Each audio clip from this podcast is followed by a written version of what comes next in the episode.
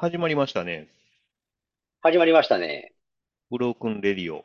この番組は我々ドナルドフェーゲンが音楽やレコードを中心にああだこうだ喋ったりする情報番組です。はい、始まりました。はい。まあ、あの、早速いきますか。まあ、フェーゲンプレゼンツの、まあ、AOR のおすすめレコード4選ということなんですけども、はい。まあ、前回がね、ちょっと、ボビー・コールデルいうね、まあ、AOR ど真ん中のアーティストの、はい。まあ、まだこれもまたど真ん中っていうか、ハートがうまいんですよね。はい、はい。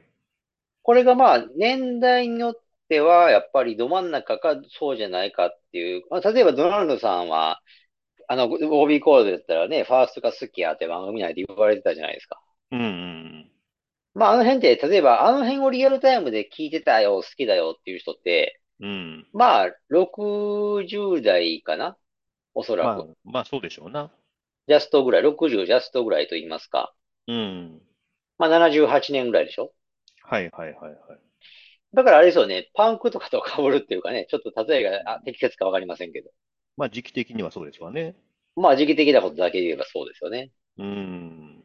まあ、それで、僕はちょっと世代も若いせいもあったんですけど、ハート・オブ・マインいうね、うん。あの、どっちかというとやっぱり、ファーストなんかと比べると、キラキラ、ギラギラしてるとはい、はい、はい。いうところで好き嫌いあるかもしれませんけど、僕にはそれがハマったということで、うん。まあ、でもあれかな。はなんか、僕だけじゃないっていうか、やっぱり世代、あの、あの頃が良かった的なね。うん。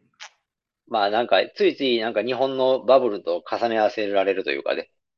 まあ一種の夏メロというかね、時代の音なんで。そうそうそうそう。でもそれがね、やっぱり、ボビー・コールの場合だったら、元曲がいいというかね、やっぱりあベースがいいのかな。なんか、AOR ってだから、そういうふうに日本でまあもてはやされたりしたせいもあって、うん。やっぱりよく似たアーティストもたくさんいてると思うんですけど、はいはい。やっぱり今の耳にも耐えうるというかね、うん。そう今聴いてもええなって思える人ってやっぱりたくさんいてるかどうかっていうのは別かなと思うんですよ。 AOR。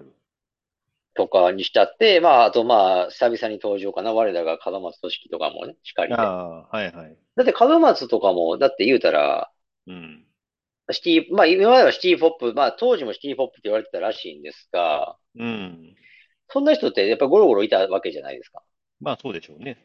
まあ、それが活動して、やめちゃったり、うん。まあ、やめてなくても、やっぱり、ちょっと、今聞くにはちょっとみたいなのもある、あるからね。はいはいはいはい。でも、さす、門松の場合はそれがほぼほぼないっていうのはさすがやなと思いますけどね。我々、あ、あくまでも我々の視点というかね。そうそう、まあ、見解ではあるんですけどね。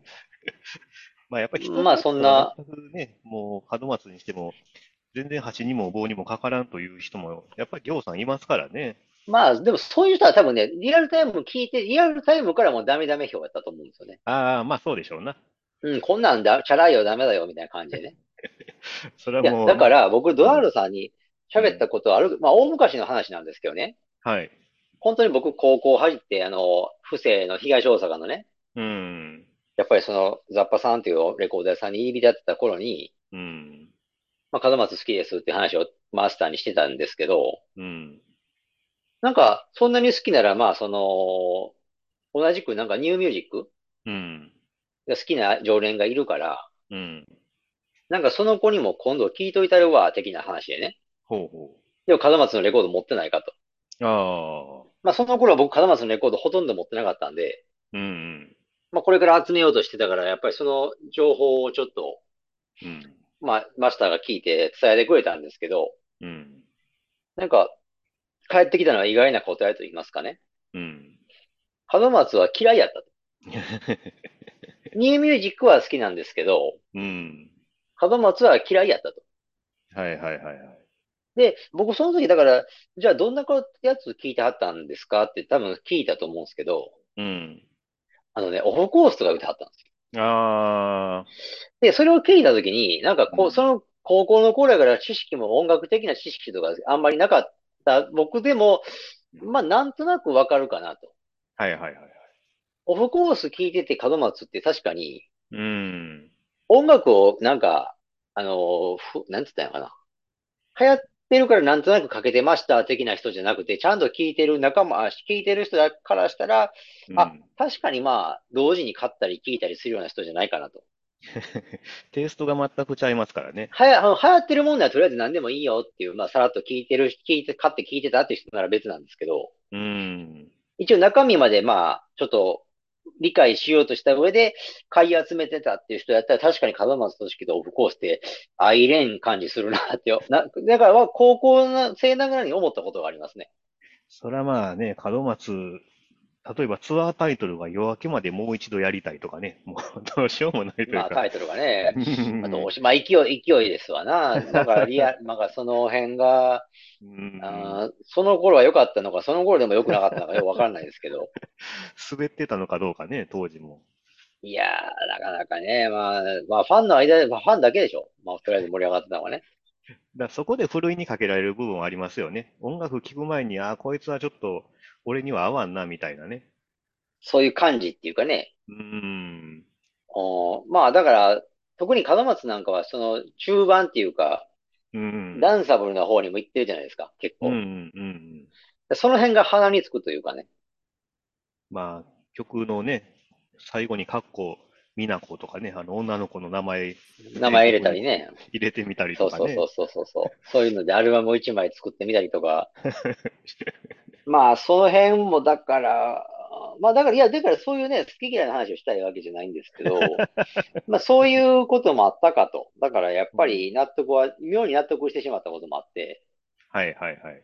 どっちがいいとか言うつもりはまあ当然ないんで、うんうんうんニューミュージック好きっていう中でもそういう、なんか、あの話も出てきたよっていうこともあるんですかね。まあ、そういう感じの中でも門松はまあ残ってるよと、我々からするとね。残ってますよね。だから、あの、まあ、去年もほら、あの、最新作を一応出してるじゃないですか。ああ、はいはいはいはい。まあ僕はちょっとね、正直おぎりというか、あの、腐れ縁で勝ったというか、とりあえずはね。でもやっぱりあれやもんね、その、あ、これはこれやな、みたいな感じで、やっぱり、うん。やっぱり、まあなんか、あの、しょうもないもんを作ってるわけじゃないと思い、思いますよね。まあ、受け入れられるよと。一応、そうそう、なんか彼な、彼なりにあがいてうん。作ってると言いますか。うん。それでも、はいそれがやっぱり、あれでしょいわゆる、門松のその、あのデビューから10年、15年ぐらいのこと知ってる人って、まあ、それでももうかなり古いじゃないですか、言うたら。まあね。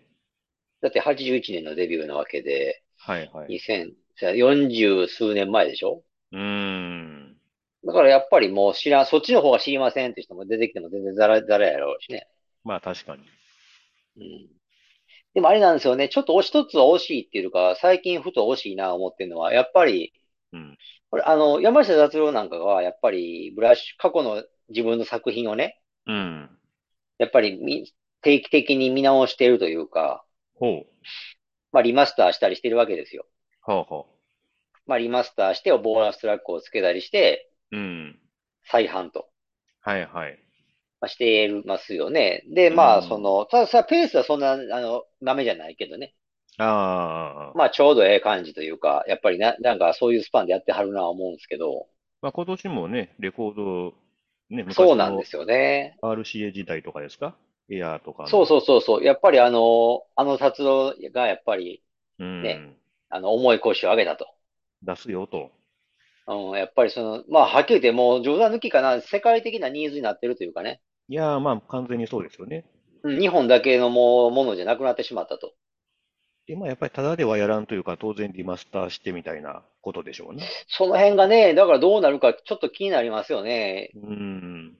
特にその、4U なんかは、うん。山下達郎ほ本人があの、うん。要は今、今アナログで再プレスしても、うん。リアルタイムのオリジナル版の音質には絶対勝てないっていう、一応公言してますからね。なるほどね。それをやっぱり、それをじゃあちょっと飲んでまで、ぐっとこらえてまで、アナログ発売の534を出したなと俺は思ってますけどね。ああ。うん、だから達郎さん自身ね、どういうふうに落とし前をつけたのかなって感じでね。まあ、やっぱりファンの人はもう、両方買ってね、聴き比べる人もいるんじゃないですかな。まあもちろんそういうこともできますし、うん。うん、単純にね、レコードもまあ常に安定した高値ですからね、今のところね。そうですね。うん、やっぱりだから出しとくっていうのもまあいいんじゃないかとうーん。いうこともあってね。で、それをまあどういうことかっていうと、門松俊樹もね、うん。やっぱりそのいわゆるアナログ時代ですよ。はいはい。 89年、90年ぐらいまで、うん。まあ、なんか見直ししてね、手を加えてうん。やってもらえたらなって思うことはありますけどね。まあ、レーベルのね、問題、レーベルと事務所が、まあ、初期はあれでしょまあ、一緒みたいな感じでしたっけなんかどうもね、僕もちょっとうろ覚えのままで話すのもあれなんですけど、なんか、会社は、会社はいいと思うんですけど、うん。あの、どうもその音、音盤の権利を保有しているのが、うん。前まで所属してた事務所だと思うんですよね。なるほどね。でも、それがやっぱりその、ゴーサインが出ないというか、許可が取れないっていうのは、うん。正直やっぱり円満ではないと、まあ、そうですよな。おそらく、っうん。ていう推測になってしまうんですよね、どうしても。まあまあね。うん、例えばさ、アナログの話で言ったら、うん。アフターファイブクラッシュだけを取れ、取ってみてもね、うん。まあ、達郎ほどではないにしてもね、うん。やっぱりニーズは、ちょっと出てきているわけですよ。多少なりとも。うん。まあまあね。まあなんか知らないですけどね、どういう流れかは。だ から、やっぱりそれ辺をうまくちょっとそのアピールしつつ、うんうんやっぱりアナログ再発でもしてもまあ別にいいだろうって俺は思いますけど、ファンも喜ぶしね、昔からの。うん。ねえ。まあでもやっ絶ぱ対り、嫌には、嫌にはならないと思うんですけど、まあ難しいんかな。あれ、えーと、あ、そうか。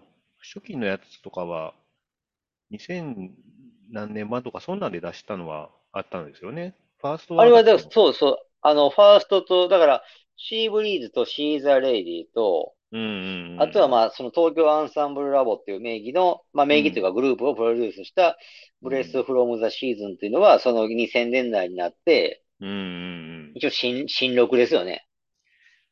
まあまあ手を加えね新録して出してますけど、それはでもフォーマットも CD だけやし、うん。いわゆるアナログで、ね、アナログを高値出して買ってるうん奴らにビビットに反応したのかっていうと、そうでもないというか。まあね。でもまあまあまあ、もちろん風松俊樹本人の気持ちもあるかもしれませんけど、いや、そういう過去のもんで、うん商売っていう、あんまりしたくないというかね。あ別にもうそれはいい、それはそれや、みたいな感じで、あ、はいはいはいはい。あの、いいんやっていうか、あの、別にうんそういうことも特にしたくないっていう気持ちもあ働いてるかもしれませんけどね。うん。うんまあ、そうですね。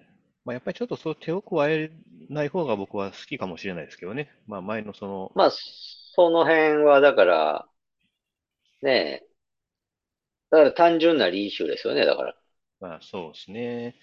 まあ、、それができないいっていうのはちょっとやっぱり本人の気持ちか、その例の事うん務所との関係、権利元の関係なのかっては踏んでますけどね。まあね、オールイズバニティとかね、ちょっとアナログで出たらちょっと、そうそうそうそう。やっぱにはなりりますけどねそういうちょっと、あの、夢っていうか幻想もね、あのー思いましたし、で、実際あるじゃないですか。他のアーティストで、うん、ポツポツとその叶ってるんですよね、それが。初レコード化みたいなね。そうそうそうそう。いわゆる90年前後に出たものとかでニーズがあって、うんうんうんうん。当時は CD だけでしたと。はいはいはい。 CD カセットだけでしたと。うん、でもそれが、まあ、アナログの人気も波、まあ、追い風になって、うん。まあ、初アナログ化っていうので、ポツポツとニュースも入ってきてるし、はいはいはいはい。だからそういう流れの中で門松ですよね。うーん。そういう、まあ、ある意味ファン、ファンサービスかな、結果としての。はいはいはいはい。そういうのがあってもいいんじゃないかとは思ってるんですけどね。やっぱりまあ、ね、そういうコレクタブルなものっていうのはちょっと欲しい気はしますもんね。まあ、そうなんですよね。やっぱりその、お金うん。はね、その、やっぱりそういう音沙汰が何もないっていうのはよりかはやっぱりあった方がいいというかね。それバンバン出されて、なんか、うんなんかう内容が薄く、薄まってしまうのはダメですけどね。まあね。うん。ちなみにあの、シーボリーズのあの2016は LP 出てましたよ。 あ、そうそうそう、あれは出てますね。ごめんなさいあれはねうかっとしてたわ。で私も持ってましたわ、ようかん。だから、それで結構、それがちょっと、だからちょっとだけ早かったのにですか ね。それが思ったより多分売れなかったんじゃないかと。あ、でもそれはあるかも。うん。だからアナログ化に対しては消極的というか。確かにね、だからそこでちょっと焦げちゃったので、あれかもね。まあ、味噌がついたと。うんうんうんうん。まあ、あるかもしれませんね、確かに。確かに。まあそんなこんなですけど、かなり脱線してますけど、そうそう そう、かなりね、あの、なんかオープニングトークがもう本トークみたいになってしまいしまいましたけど、今回紹介するね、AOR のおすすめレコード4選の2選目は、うん。えージョセフ・ウィリアムスの、はい。まあ、セームタイトルですね、ジョセフ・ウィリアムスっていうので、えー行こうと思いますけど、うん。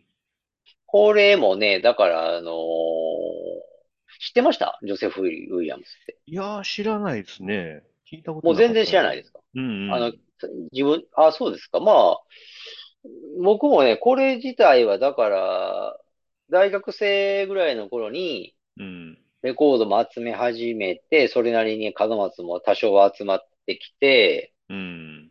まあ、プレイヤーも買って、だから、いろんなもの聞いてみようかなっていう時の中で、うん。まあ、あの、やっぱり、門松流れで行くと、やっぱりその雑誌とかね、うん。あのーまあ、門松の記事が読みたいっていうのが、まあ、発端ではあるんですけど、ついでに読むじゃないですか。やっぱりせっかく本を買ってるし。うん。そんな中に、あの、アドリブっていう雑誌があるんですよね。今はもう休刊してますけどね。はいはいはいはい。まあ、じゃ、いわゆるジャズフュージョンの雑誌なんですけど、うん。それが、やっぱり割と、ジャズフュージョン中心に AOR、うん。まあ、今の言葉で言ったらシティポップ、ライトメローとか、はいはいはいはい。やっぱり洗練されたものを中心にやっぱり紹介しとったんですよね。うんうんうんまあ、そういうのを読みす、読んいろいろパラパラ読んでいくと、やっぱり、その、こういうものも紹介されてたわけなんですけど、うん。はいはい。それと同じくしてというか、なんかあの、クールサウンドっていう、その、えーレーベルはい。が立ち上がって、なんか、まあ、いわゆるその AOR とかの、まあか、まあ、名作といいますか、うん。まあ、その辺を再履修すると、何タイトルか。うんうん。そういう、あの、記事も読んで、まあ、買ってみよう、聞いてみようっていうのが初めてのきっかけなんですけど、はい。これ、だからこのジョセフ・ウィリアムスと同時期に、うん。ヒートっていうね、アルバムとか、うん。ヒートってアルバムっていうか、ヒートっていうアーティストですよね。はいはいはいはい。こういうのも再発同時にされてたと記憶してるんですけど、もうだから大学生の頃やから、二十数年前ですよね。うん。 25年ぐ近く前か。はいはい。うん。で、このジョセフ・ウィリアムスは、だから、それで知って聞いてみてよかったって感じで、うん。まあでもこの人のキャリアの話するとね、なんかトトのボーカルなんですよね。そうみたいですね。うん。あの、初代とかではないんで、な、だから僕でもトトはね、多少聞いてて、うん。でもあんまりその、初代、やっぱりファーストが一番好きなんで、トトは。はいはいはいはい。こんな人、まあ知らんなって感じで。うんうんうんだからいつ頃やろうって僕も今回の紹介を機にちょっと調べてみたら、うん。うん。割と後の方の、だから、あの、ボーカルなんですよね。三代目ってなってますね。そうそうそうそうそうそ86年に参加っていうことう。ですねうん。だから僕も、だから、それぐらいの頃で言うと、あんまり聞いてないというか、うん。どっちか言うたら、だから、まあ、産業ロックっぽい頃かなと、ひょっとしたら。ああ。だから、あんまりもう一つかなっていうので、聞かず嫌いだったんですよね、ずーうっと。ん。うん。だから実際、今でも実は、その、トトロ時代のはあんまり聞い、聞くか聞いたことがないんですけど、はいはい。ただ少なくとも言えるのは、このジョセフ・ウィリアムスっていうファーストアルバムですよね。うんこ。れ、ちょっと今現物をね、見せてますけど、はいはい。これね、うん。まあ、これがその80何年やったかな。えっと、82年か。うん。まあ、ええ時期にやっぱり出てますよね。AOR の言うたら。はいはい。結構、うん、え出てるなぁと思って。これはでも、うん、これを買って聞いたらやっぱりすごい良かったっていう、特に A 面の流れがすごい良くて、うんうんうん、かなり、まあ最近やっぱりこれを機にまた聞いてまたええなぁと思ったりしてるんですけど。うん。はいはい。これがね、やっぱり、まあ、いわゆる、だからなんつってんですかね、やっぱり、AOR のボーカル、だからきちんとロックしてるというか、ほあの、聞いた印象ですよね。う。うーん。あんまりその、ブラック、黒人っぽくないっていうか、あ、確かにね。うん、その、展開というか、まあ、その、黒っぽさがそういう意味ではないっていう、ない、なくて、それがまあ、よいい、いいというかね。まあそこが好み分かれるところでしょうな。そうそうそうそうそうそう。ドナルドさんなんかどうでしたかね聞いてみましたあ、聞きましたけどね。まあまあ、これはこれで、その、だどっちかというと、もう、ポップスっていうかね、まあ、ざっくそうり。そうそうそうそうそう。ポップさもありみたいなとこで。うん。その辺の塩梅がかなりいい感じで、バランスがいいというか、うんうん。まあ、軽くさらっと聞けるっていうね。外の頃にまでなってくると、うん。あれかな、さっきも言いましたけど、産業ロックっぽいのかなとか思ったりして、はいはいはいはい。でもこの82年って言ったらやっぱり一番いいんちゃうかな、バランスが。うんうん。まあ、うん AOR そうだやなね。うん。そうそうそうそうそう。僕は結構その AOR の定義の中では、うん。あんまりだからね、AOR っていうのに限った話ですよ、あくまで。僕う、ん。黒人の音楽も好きですけど、うん。 AOR、これは AOR やっていうのをバシッとなんかか考えたときには、やっぱり、あんまり黒人らしさはいらないっていうか、あ、そうですか。そうです。入ってるからいいっていうのはあんまり実は思わないんですよ。まそれなら、例えば、ぶ当時で言ったらブラコンとか、あ、ああ、まあソウルとかを聞くから、なんか、まあそれはそれでやっぱりいいとは思う時もあると思いますけど、突き抜けてなんか、うんこれはおすすめをしたいとかいうの中には、うんあんまり入ってこないというか、結構ストレートに、まあ、語弊あるかもしれませんけど、白人っぽいっていうかね。ああ、うん、なんか、なんか、うん、普通、普通と言いますか。まあ、うまく言い方がわかんないですけど。まあ、あっさりしてますよね。割とうやっん、この辺が僕は結構、でも逆にグッときたっていうか。まあ、ただ、ボビー・コールドウェルなんかだと、ちょっとソウル風味があったりとかね、ありますけども。ありますよね。だからそれで言うと、さっきも冒頭で話出た、その、前回紹介したハードルマインですよね。うんうんそれと、えーっと、まあ、ドナルドさんが好きと言ったファーストアルバム、ボビー・コードルの。うんうん。例えば、それとそれを比較したとしても、うんうん。どうでしょうね。やっぱり、黒っぽい、うん、黒っぽいってあれかな。ブラックっぽいのはやっぱファーストじゃないかなとか思ったりそうですよね。しますけどね。うん。その辺があるから、やっぱり、なんか、で、まあ好きな方も多いということなんで、うん。まあハートオブマインの方がどっちかとは軍配上がりますけどね。まあ、そうですね。だからそこが本当に好みの分かれるところですね。ちょっとそ黒うっそぽうそうさそうが欲しい人は物足りかないかもしれないですけども。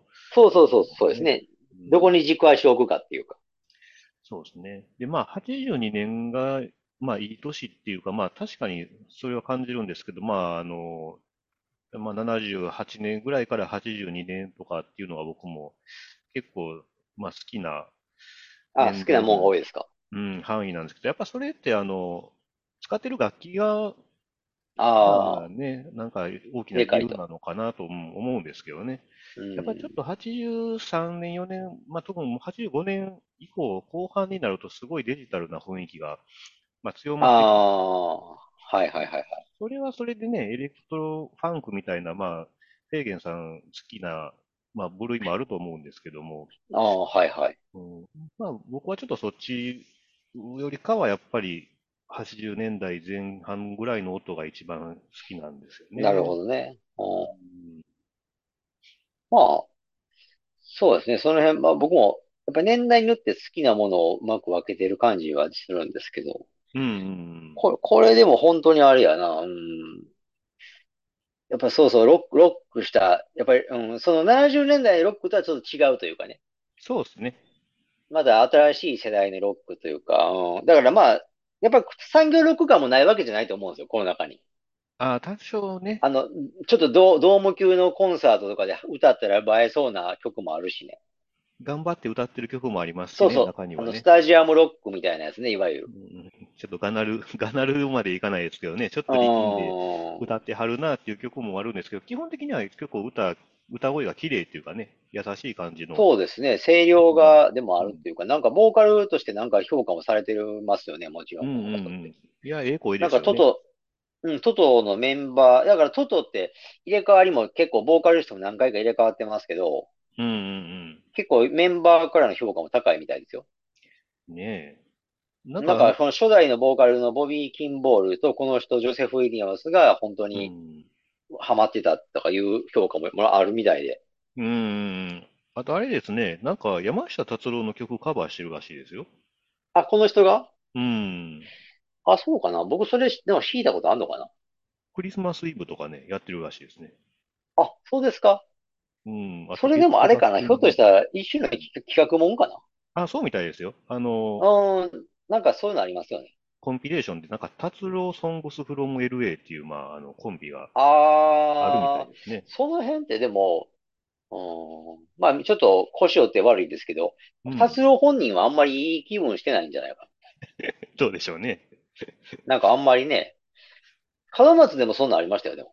ああ、ワンそとれはでももうダメダメな感じだったけどね。第2弾まで出てますね。2枚出て、まああ、そうですか。うあ、ちょっと面白いかもしれないですね、こういうの。んまあそういうちょっとバブ、まあ一種のバブリーな企画っぽい感じしますけど。うんうんうんうん。なるほどね。まさに90年にね、出てますから、本当にバブルああ、やっぱりじゃあイケイケの頃でしょうな。ね。なるほどね。えー、多分そうやね。だからロッカバラードというか、なんせロックしてるボーカルがいいっていうか。うーん。うん。これアルバムに関してはそういう、だから前回の How to Mine と比べて、うん。そうやな、AOR、僕の中での AOR 度って実はこっちの方が、だからこの、今回の方が高かったりするんですよね。あ、そうですか。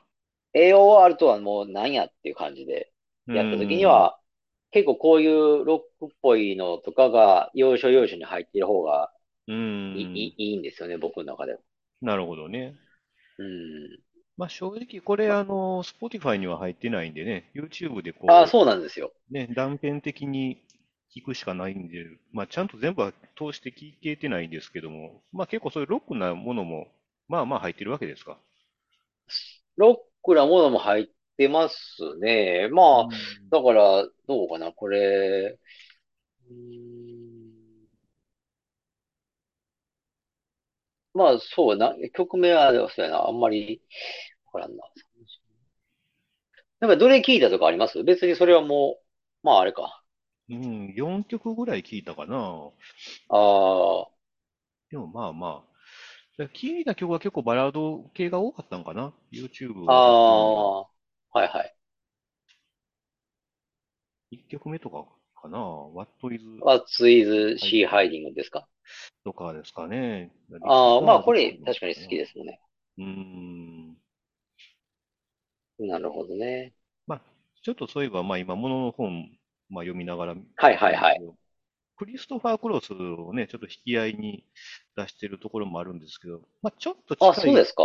うん、ちょっと近い気もしますね。なんか、ま、まあ、声量があってって感じですかね。声量があって、クリストファー・クロスもやっぱり、そうですね、AOR のシンガーですもんね。うんうんうんどうなんでしょうね。でも、クリストファー・クロスがでも、こん、結構激しめのロック、いわゆるスタジアムロックみたいなんでできるのかなと思いますけど。うん。ああ、まあね、確かに。だ曲によって結構、こう、テイストは違う感じですよね、この人のね。アルバムは。うん。まあそういう曲も入ってるよっていう感じですかね。そうですね。だから、まあ、どっちかというと黒人のああいう感覚があんまり好きじゃないっていうか、うんうんうんうん。まあ、特に求めてない人に聞いてもらいたいって感じですね。はいはいはいはい。うんまあ、そんなわけで、ちょっとあれですかね。ちょっと今回冒頭の喋りも長かったんで、中身あんまり、あれですか。いや、そんなことないですよ。でもまあ、まあ、基本的にあれやから、もうし僕が紹介してるものとかも、うん。まあ、き、こんな、こういうなんか、話を聞くよりかは、それはまあ、アルバム一発聞いてもらった方が絶対いいんで、うんうんうん。まあ、ご、こんなご時世っていうか、あの、今って何でも検索できるから、まあそうですね。まあ、検索して聞いてみてって感じですよね。はい。わかりました。はい、そんなわけでね、はい、まだ、そんなわけで、あの、おすすめ、また次回も紹介していきますので、よろしくお願いします。はい。では、今回ご紹介した曲は番組のブログにて確認できます。アルファベットでブロークンレディオ、ドナルドなどでググっていただければ大体一番上に出てきますので、気になった方はぜひチェックしてみてください。えー、あと、ツイッターやってます。アカウント名はすべて小文字でブロークンレディオアンダーバー JP となってます。フォロー、リプライ、メッセージなどよろしくお願いします。はい。で、まあ私、フェイゲンだけですが、インスタグラムやっております。ちょっと実は最近トラブルというか、今年に入ってなんですけど、厳密に入ったらね、ちょっと写真をアップしてコメントをつけるんですが、コメントが読めないというちょっとトラブルが出ております。まあ、原因はね、分かりかけてきたんですけど、まあ、近々まだ、あの、復活する予定ですので、またよろしくお願いします。で、ID の方は、HK774111 です。よろしくお願いします。はい。では、次回、ね、3回目ですか。はい。ね、お楽しみということで。はい。またまたお楽しみにです。よろしくお願いします。はい。では、ドナルドでした。大変でした。